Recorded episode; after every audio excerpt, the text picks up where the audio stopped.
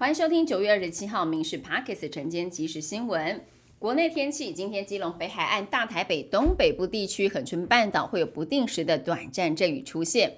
午后在中南部地区还有各地山区也会有雷阵雨。早晚低温大约是二十六到二十八度，接近中午的高温可以来到三十四度。而新竹、苗栗、金山区会有三十六度左右的高温。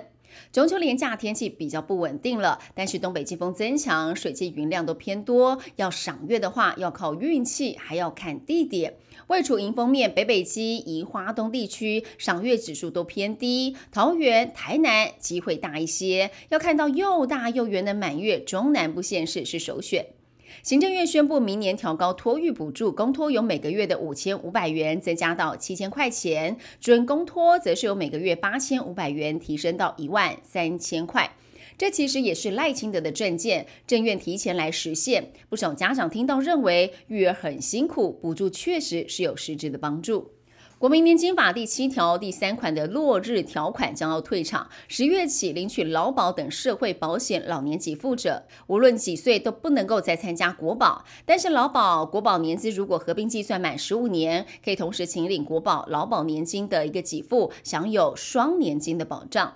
被视为国防自主最关键指标的浅舰国造第一艘周五会举行命名下水典礼。这一艘预计叫做海鲲的柴电动力潜舰，目标是明年会交船。一旦预算通过，未来还渴望打造潜舰部队，截断解放军的包围攻势。杭州亚运，台湾靠着跆拳道进账两银，分别是由五十三公斤级的女将林维君、女子五十七公斤级的罗嘉玲拿下。台湾代表队本届亚运目前累计两金三银三铜。士林地检署侦办了台版柬埔寨诈骗集团案，查出有六十一位被害人被软禁凌虐，有三个人被虐死。之前起诉了绰号“蓝道”的首脑跟共犯等四个人，检方认定首脑犯下了高达七百零五罪，四名被告犯下了两千八百一十一罪，创下了我国单一诈团起诉案件被告犯罪数最多的一案。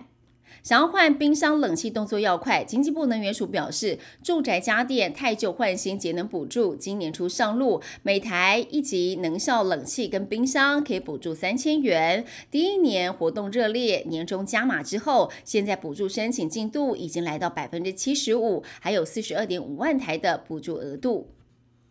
Q 碳鱼油是一届营养学界推崇的护心保健食品，但怎么吃才能够有效来保护心脏的健康？营养师建议一般人从最小的剂量开始来补充，而患有心血管疾病患者要询问医师来评估自身的状态。除了补充保健品，最重要还是要调整饮食的习惯，才能够改善心血管的问题。